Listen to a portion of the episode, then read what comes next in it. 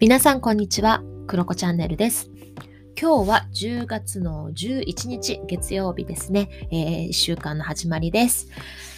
えー、とですね、昨日私は自分が代表している地球に社会に人にあなたに優しいきっかけが集まる場 e プロジェクトというね Facebook、まあ、オンライン上のコミュニティがあるんですけれどもそこでね勉強会に出席してきました。で、この勉強会っていうのが面白くって50分でやるんですけれど、あのー、ランダムでね、10個ぐらいテーマを準備していて、でその中から当日ね、来たメンバーでくじ引きをして、出たワードをね、みんなで一緒に調べて、まあ、社会のこととかをもっと知ろうとかね、あの自分が調べようと思ってね、調べるというよりは、そうやって偶然に出会ったワードから、まあ、社会を見ていくっていうようなことをやっているんですけれども、なんかね、いろんなワードを使う扱うんですよね。あの例えば宇宙とか 縄文とか、あと何があったかな、あの昆虫の話とか、まあ、いろんな教育だったり人権ジェンダーとかなんかそういったのをねランダムに本当に混ぜてね使ってるんですよ。で昨日出たワードっていうのが実はコンビニだったんですね。私もあんまりコンビニについて調べたこととかないなって思っていたんですけれどまずまあ最初の印象、まあ、調べる前の印象としてやっぱりねコンビニってすごく24時間営業であの電気代も使うしでかつプラスチックも多いし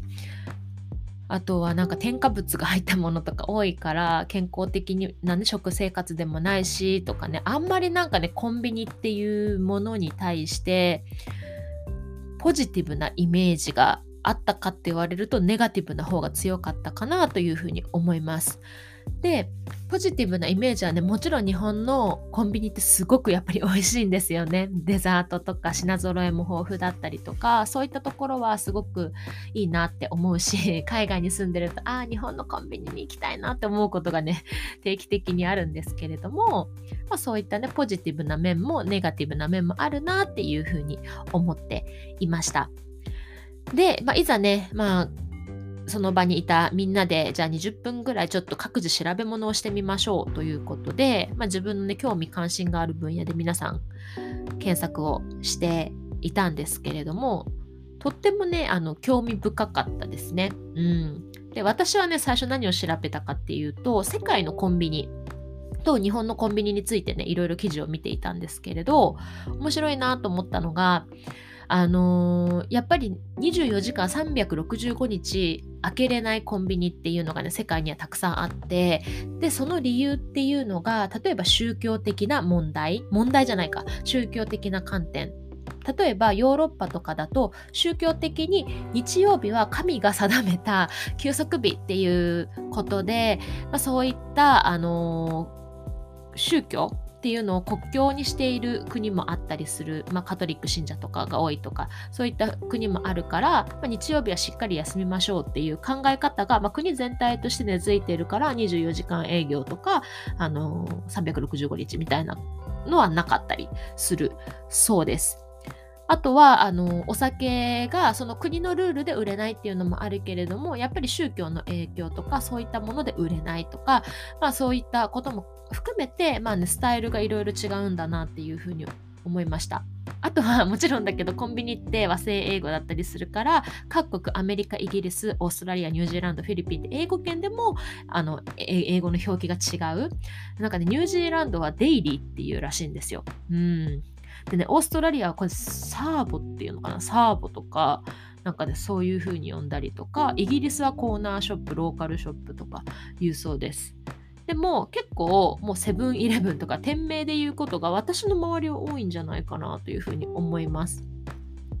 で、アメリカとかガスステーション、まあ、あれガソリンスタンドみたいな感じで言うんですよね。なんでかっていうと、結構こっちのコンビニって、あのガソリンスタンドと併設されているものとかも多かったりするから、そういうふうに呼んだりとかっていうふうな表記があるそうです。ということで、各国でね、いろいろ違うよとかね、いうことだったり、まあ、あと私が調べたのは、なんか24時間営業って本当に必要なのかなみたいな費用対効果っていう記事とかを見ました。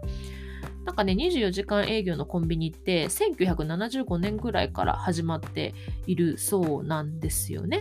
うん。なんだけれど、どうなのかなとなんか悪いことがすごい目立つ気がするけどどうなんだろうなと思ったらいやそれはねやっぱりいいことがあるからやっているということで、まあ、調べてみるとあの一つはですね24時間空いてるっていうことで私たちの心理に安心できる場所とか なんかねそういったのがあるっていうのも一個あるそうです。あと一つは経営効経営ごめんなさい経営効率が向上するためっていうのがありました。なんかその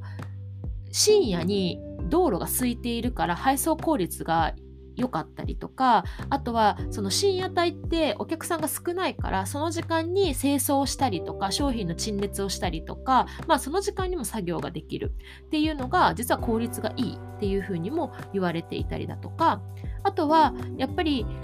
あのコンビニってフランチャイズだったりするから本部がねあのロイヤリティとしてその総売上の中何パーセントとか持っていくってなった時にやっぱりそこを各店舗の売り上げを上げたいっていうことだったりとか、まあ、そういった理由がある。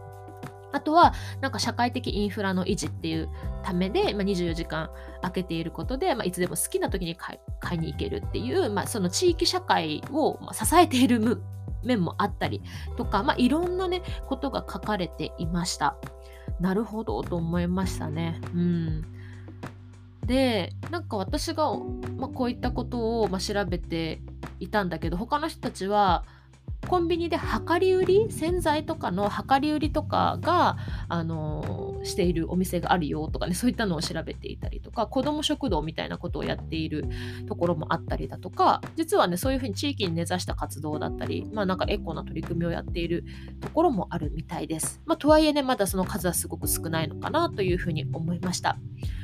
で私はねほんと最初言ったみたいにネガティブな印象が実は多かったんだけれど、まあ、せっかく せっかくって言うとあれだけどここまで根付いたコンビニという、まあ、ものをもっとなんか地域とか人とかにこう密着させた形で活用していくっていうことができたら実はもっとメリットもあるのかなっていうふうに思ったんですよね。で例えばその洗剤の量り売りとかも、まあ、バンクーバー、まあ、カナダとかでもそうなんですけどやっぱり特別なお店に行かないとリフィールをしてもらえなかったり量り売りのお店に行かないといけないっていうのがめんどくさかったりするんだけどせっかく日本はこの徒歩圏内とか、まああのね、あの通える範囲にコンビニがあるんだったらそのコンビニチェーンが全部その量り売りの洗剤とかそういったものを設置することができたら実はゴミとかも減るのかなとかなんかね、そんな風にも思いました。うん。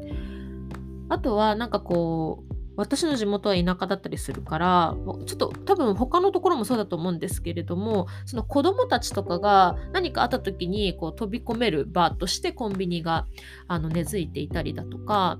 うちの母親は必ずねあの仕事に行く時にコンビニに行くみたいなんですけどお菓子とか好きだから。でそこでいつもねなんか知り合いの店員さんとかとね話すのが好きだったりとかっていうのをね 話を聞いてたことがあるので、まあ、そういったなんかコンビニという一見無機質なものに見えるんだけれどもやっぱりそこで働いている人だったりとかの交流っていうのはなんかそういう無機質な部分だけじゃなくてあったかい部分もあるなっていうふうに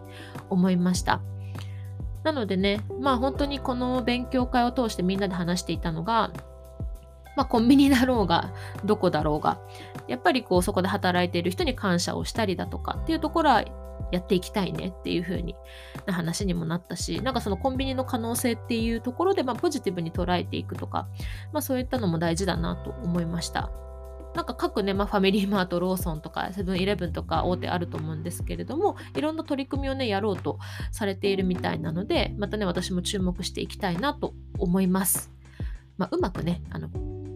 活用していけたらいいのかなと思います。ということで、なんかね、これを通して私は、